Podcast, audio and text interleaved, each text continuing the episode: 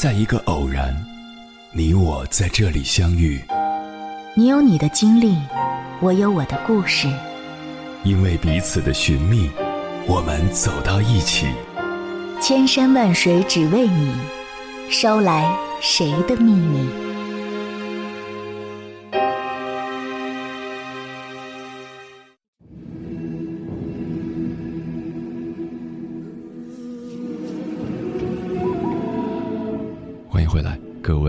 行者，这里是正在直播的中国交通广播，千山万水只为你，深夜不孤单。我是迎波，绰号鸭先生。我要以黑夜为翅膀，带你在电波中自在飞翔。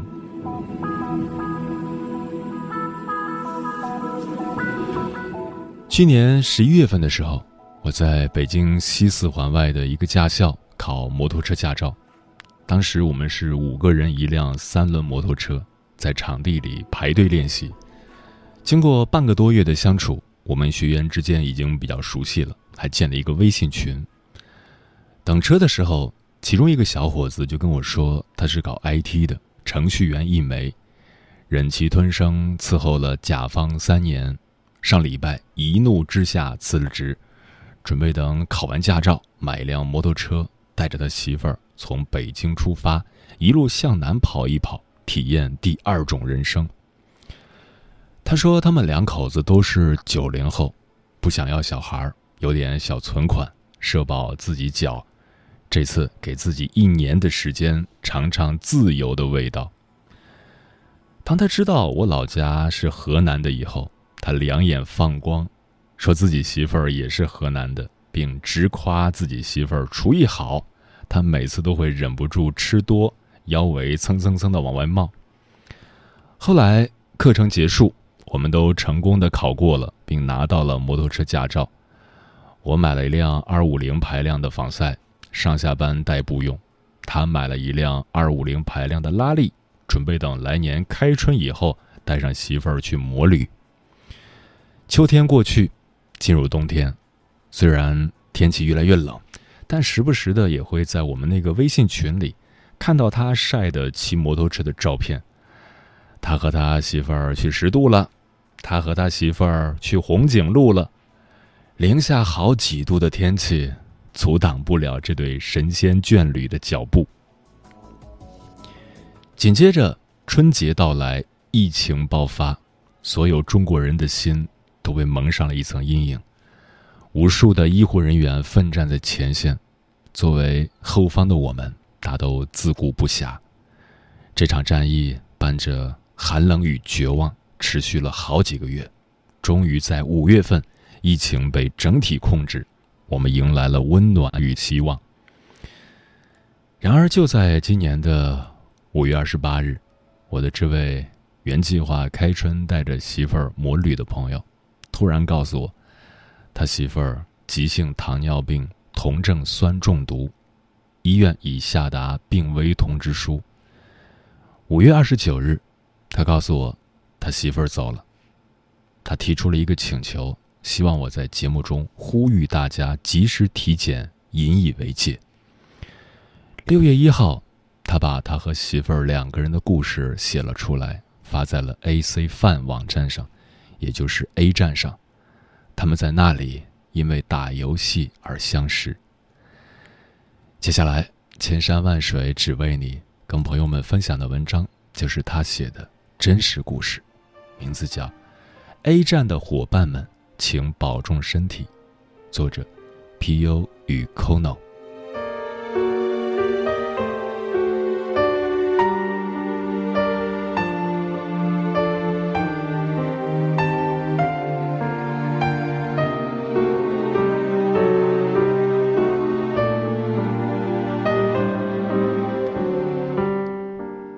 五月二十九日下午两点五十五分，我的身份重新降级 A Sir。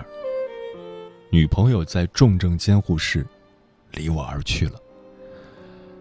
觉得文章太长的朋友可以翻到最后。很抱歉打扰大家。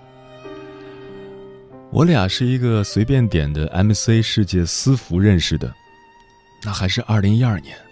我还在大学的上铺，寻觅可以打发时间的休闲游戏。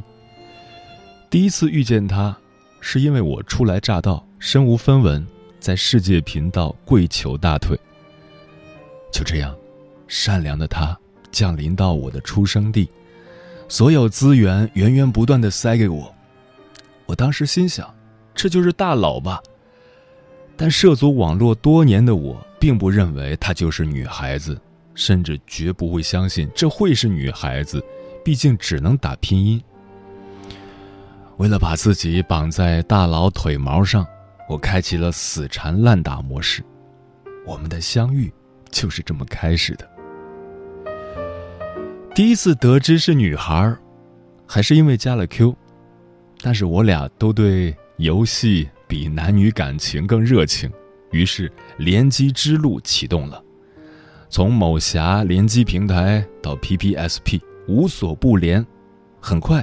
我一三年毕业，步入社会。期间，我们共同成长，相互安慰。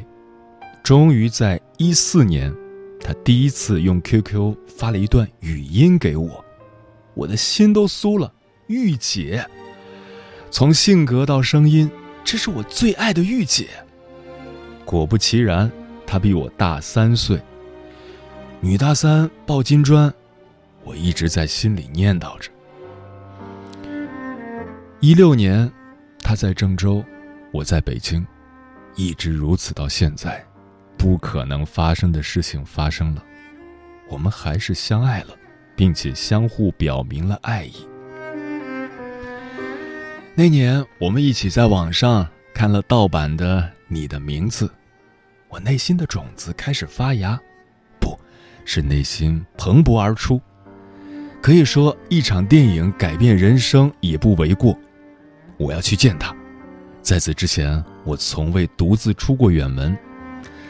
瞒着父母，我买了车票，踏上未知的旅途。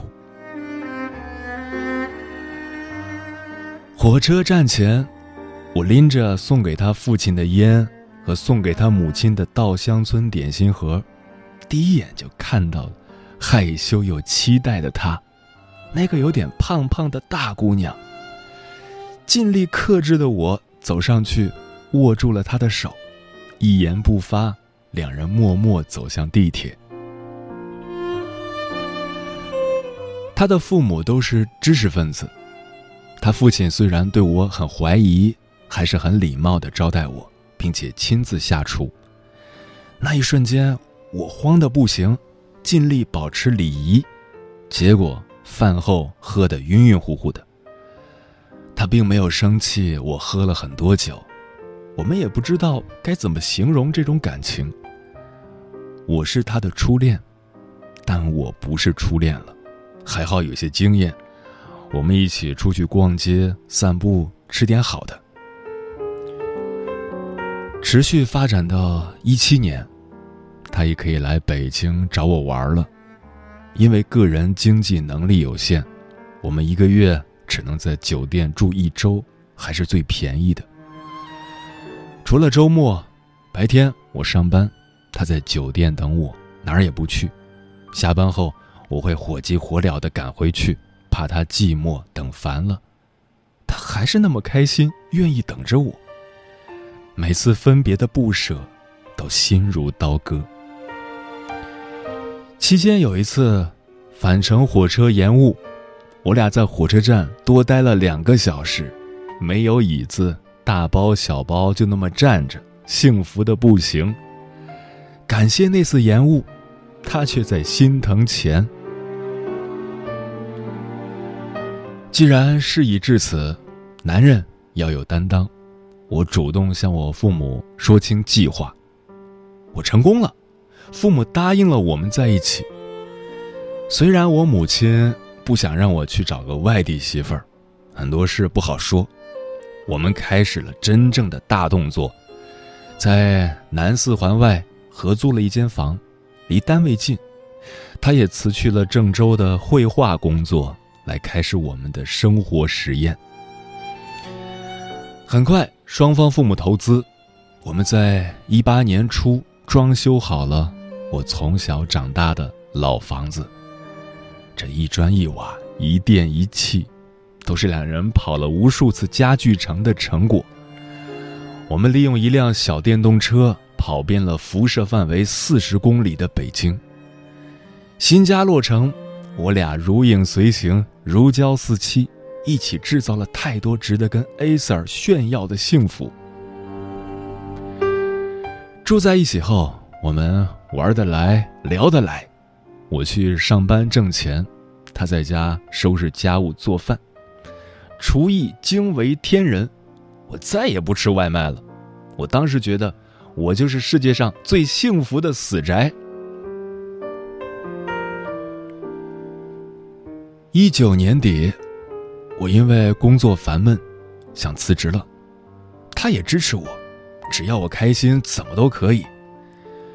各位可能想问了，这世界上哪有这种仙女存在？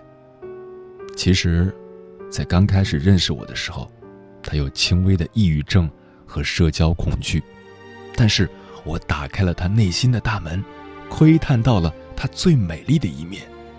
一直在用爱情换他每天的自信，他也很努力的在改变。辞职之后，用我们在一起两年的存款，买了一辆摩托车。摇号多年不得，电动车里程有限，想看大好河山的我们唯有此法。学好了增驾，我给他打开了新世界的大门。那叫一个爱玩一天我们骑两百多公里不知疲惫。他回来会开心的跟他妈妈说摩旅有多精彩。我越发的爱他。疫情影响，他只能在北京，我们春节没回郑州。谁能想到，节前一次母女团圆。竟是最后一别。我一直赋闲在家，每天过着游手好闲的日子，从不买名牌的他，只有两三套网购的大码，也不化妆。我也除了抽烟没别的不良嗜好。就这样，我们一直到了五月春暖花开。十九号刚刚又去了一次四海镇，一路花香。我们感慨，冬天的摩旅和春天真是别样不同。二十六号，胃堵的他，吃了两片马丁啉，吐了几次。我让他多休息，以为是零食不对胃口，再加上冰棍吃坏了肚子。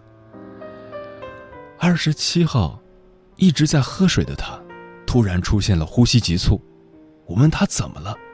他只是摇头，不想回答。我想喂他吃点东西，他也拒绝了。二十七号当晚，我穿好衣服，打算带他去医院看看，但是他一直摇头不想去，并且仍然不回答我。我靠近他的脸，没有发烧，我只当他在生气。二十七号夜里十点，我们骑着电动车冲向就近的急诊。他此时已经有些呼吸困难，大口喘着粗气。我草草给他穿上衣服，就夺门而出。第一家医院的医生提示血糖过高，我赶紧拨打幺二零，转院到附近的三甲。十多分钟后，做了初步化验的他，躺在急诊室。医生让我在病危通知书上签字。问及我俩的关系。我颤抖的写上了“男朋友”三个字。这期间，我一直在跟护工学习如何照顾他，但他已经意识模糊，无法开口。他的父亲在隔天闻讯，我通知的。当时我觉得傻丫头在医院就安全了，但是还是让叔叔尽快过来。他父亲买好车票。第二天下午四点半就能到北京，西站离这里走路也就十分钟。期间我一直没合眼，ICU 要准备十万，我父母存的钱都在做理财，一两天很难取出来。但是我父亲还是去单位借了钱，只是暂时不够进 ICU 的门槛因为他没有本地医保。我们等待着带好钱的他父亲的到来。第二天，又陪伴了他一宿的我，晚上不断给他翻身擦身体。我也借了钱，于是就不想再等了，觉得这就送 ICU 才是对的。我恳请医生减半押金，获得了同意。押金交好，入 ICU 病房前去做 CT。临时请了护工的我们，推着他急速狂奔。那时我还在想，在医院就是安全的。但残酷的是，返程过程中，他突然情况急转直下，回到急诊室迅速抢救，并且 ICU 医生也过来询问我病情细节。当我们再将他飞速推入 ICU 的那一瞬间，我仿佛永远失去了他。医生尽力了，我知道，但我倒下了，我哭一声，平静一下，又哭，想起一点关于他的就哭，再平静。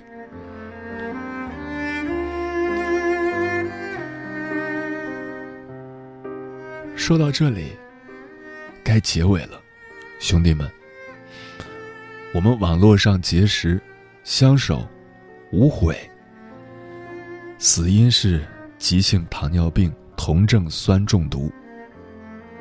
一个才刚三十的姑娘，一个从来不感冒发烧，甚至例假吃凉的都不怕的傻丫头，三天撒手人寰。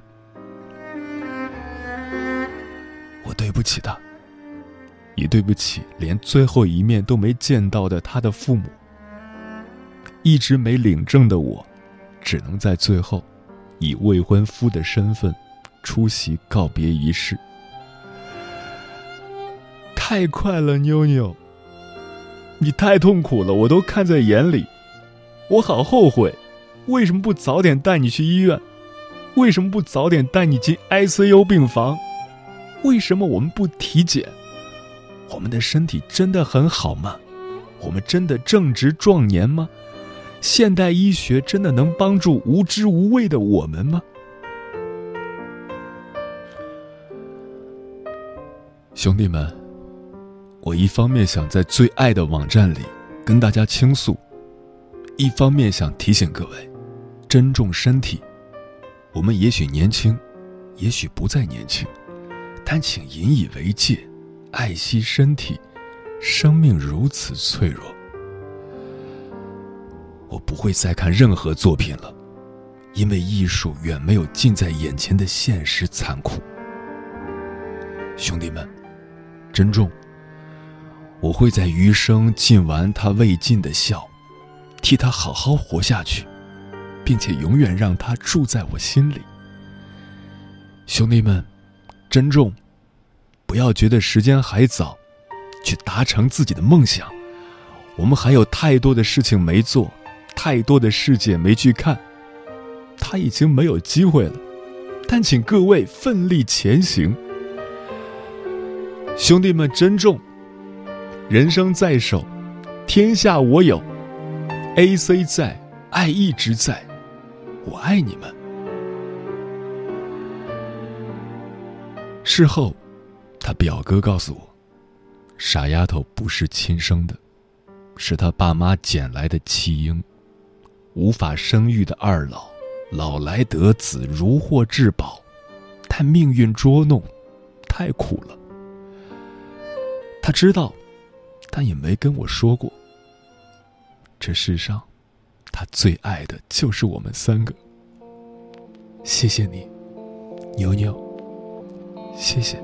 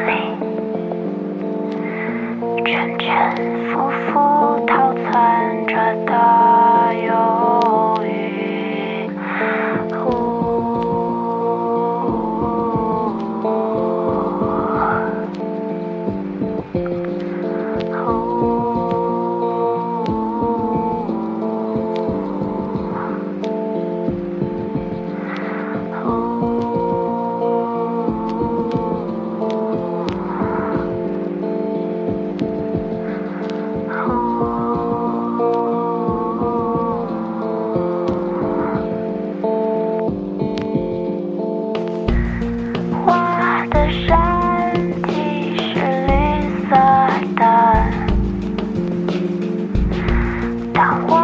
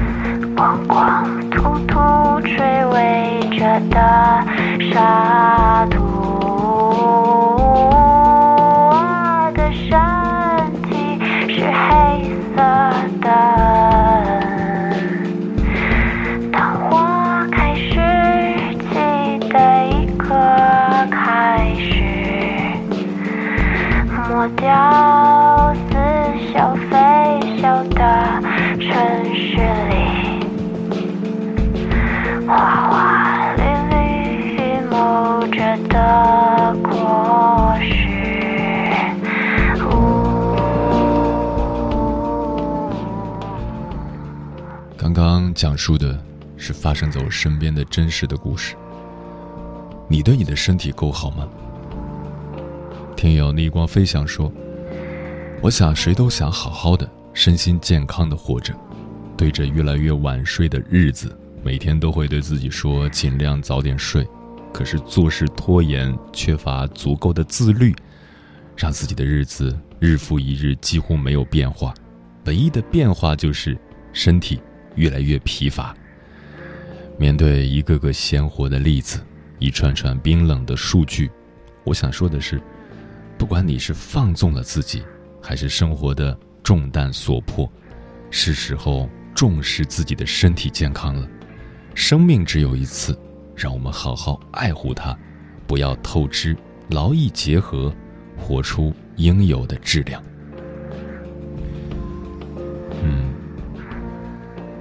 看过这样一个故事，有一个人说自己很穷，身无分文；另一个人却说：“不是的，你现在已经是千万富翁了。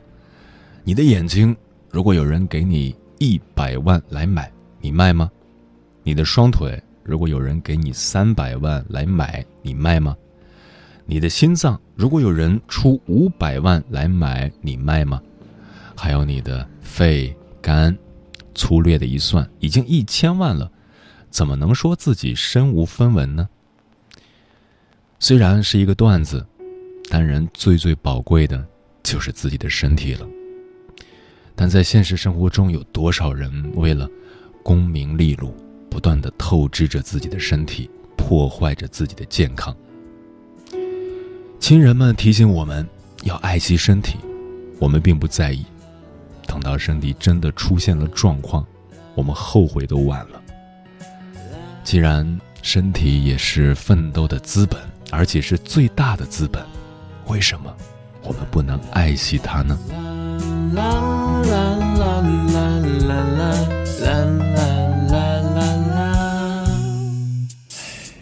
你不要总对别人在乎的太多。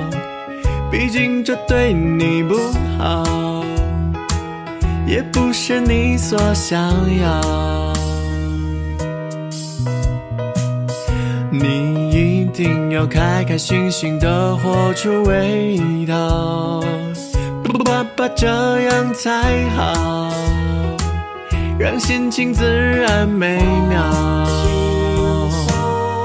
放轻松，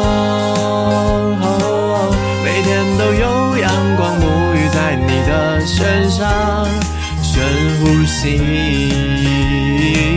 感受新鲜的空气，有助于身体健康。听听音乐或者看看电影，享受每一刻最美好的。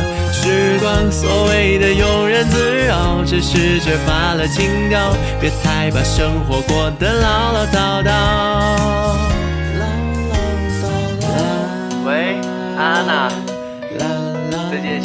好吗？要记得哦，心情不好的时候，就一定一定要听安安的歌，然后心情就会好起来啦。嘿嘿嘿。有那么多的烦恼，你也解决不了，不如就淡然一笑，弹吉他哼哼小调。你要为自己的经历而感到自豪，独一无二的味道。旋律都配合的曼妙，放轻松，每天都有阳光沐浴在你的身上，深呼吸，鲜的空气，有助于身体健康。听听音乐或者看看电影，享受每一刻最美好的时光。所谓的庸人自扰，只是缺乏了情调。别太把生活过得唠唠叨叨。可以转问我的手，我不会带你私奔月球。只是一步一步慢慢走，这点是一定一定不能的，知道了吗？放轻松，每天都有阳光沐浴在你的身上，深呼吸。感受新鲜的空气，有助于身体健康。听听音乐或者看看电影，享受每一刻最美好的时光。所谓的庸人自扰，只是缺乏了情调。别太把生活过得唠唠叨叨，放轻松。